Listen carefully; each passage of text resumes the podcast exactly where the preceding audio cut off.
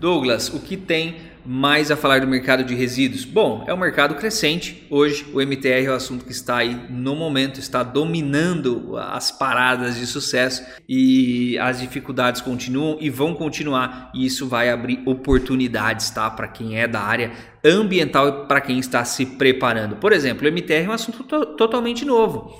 A legislação aí obrigou a partir de agora todas as empresas, geradores, transportadores, armazenadores temporários, destinadores a fazer a destinação correta dos seus resíduos e mais do que isso, se cadastrarem na plataforma. E as empresas têm sim dificuldades para isso. Quando a gente fala em PGRS, PGRSS, enfim, as dificuldades são ainda maior. Ou seja, para quem se especializa, para quem busca informação, com certeza tem muito campo, tá bom?